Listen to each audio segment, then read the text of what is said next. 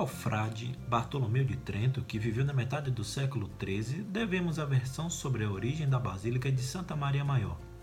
Segundo a tradição, no ano 352 vivia em Roma o representante do imperador que tinha se transferido para Constantinopla, um certo João, fidalgo riquíssimo que não sabia como gastar toda a sua fortuna.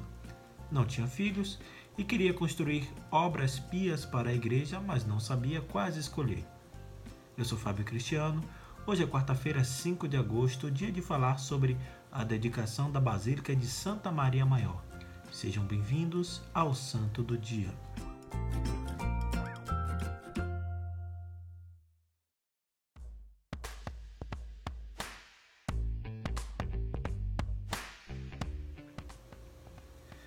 Antes de falar dessa festa, cabe uma breve explicação sobre o que é uma dedicação de um templo.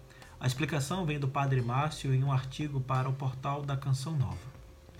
Quando a construção de uma igreja chega ao fim, a celebração que marca a vida dela tem o nome de dedicação, que pode ser traduzida como consagração, sagração ou inauguração. O termo normalmente mais usado é dedicação, Toda a igreja é dedicada por excelência à Santíssima Trindade, Nosso Senhor Jesus Cristo e seus títulos, ao Espírito Santo, à Santíssima Virgem, aos santos anjos, aos santos inscritos no martirológio romano. Na dedicação da igreja, o rito é belíssimo e muito rico de significados. Normalmente, é o bispo daquela diocese quem dedica a nova igreja. Ali acontece a aspersão da água benta, as unções do altar e das paredes do edifício, a incensação, a deposição das relíquias no altar, a iluminação e, é claro, o rito da palavra e da Eucaristia.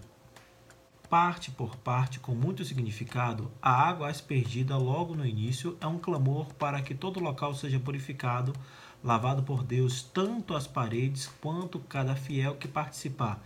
É um rito penitencial, por isso não há o ato penitencial como de costume. As unções do altar e das paredes ungem aquela mesa que será usada para o sacrifício eucarístico.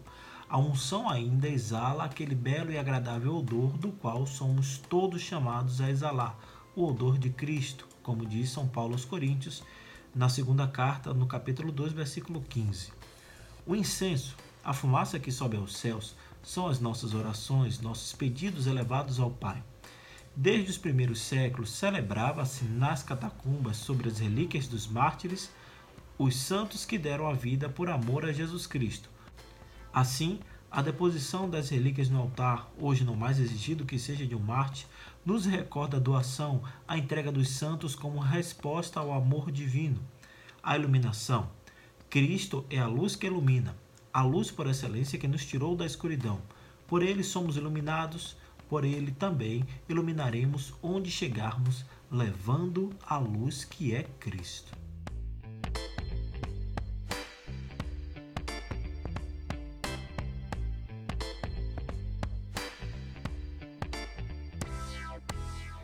Bem, voltando agora à dedicação da Basílica de Santa Maria Maior, na noite de 5 de agosto, apareceu em sonho a Virgem Maria ao fidalgo João, que lhe ordenou construir uma igreja no lugar onde estivesse com neve pela manhã. O rico senhor acordou e se pôs a pensar que a neve em Roma era coisa estranha, pois agosto era a estação de verão.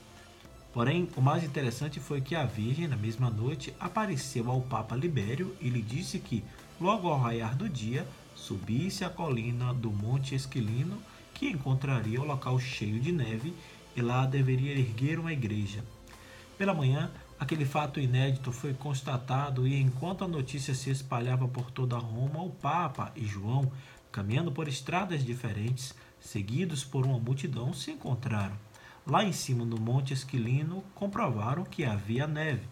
Com o bastão, o Papa traçou a área para erguer a igreja que o patrício construiu apenas com o seu dinheiro. Nascia a Basílica de Santa Maria da Neve.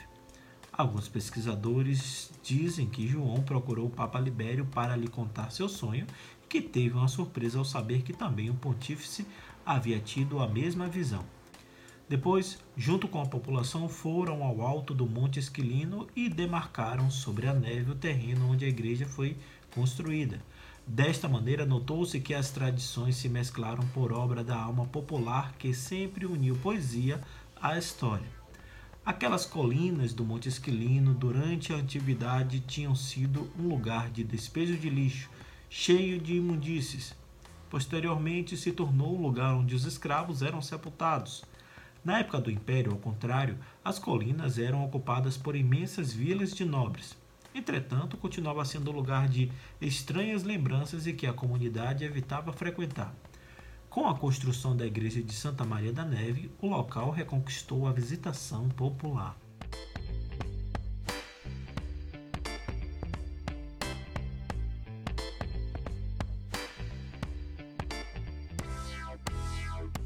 Tanto é verdade que cerca de um século depois, para celebrar os resultados do Concílio de Éfeso, que proclamou a maternidade divina da Virgem Maria, o Papa Xisto III, em 440, mandou construir uma igreja mas queria que fosse grande, muito grande, daí o nome maior.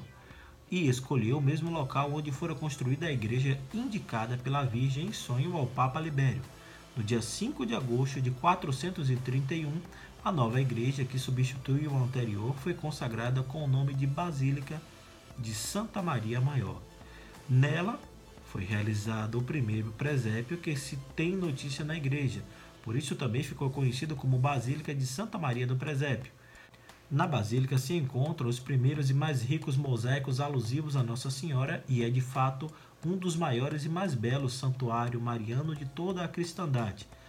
A festa litúrgica da dedicação da Basílica de Santa Maria Maior, que acontece em 5 de agosto, entrou no calendário romano em 1568.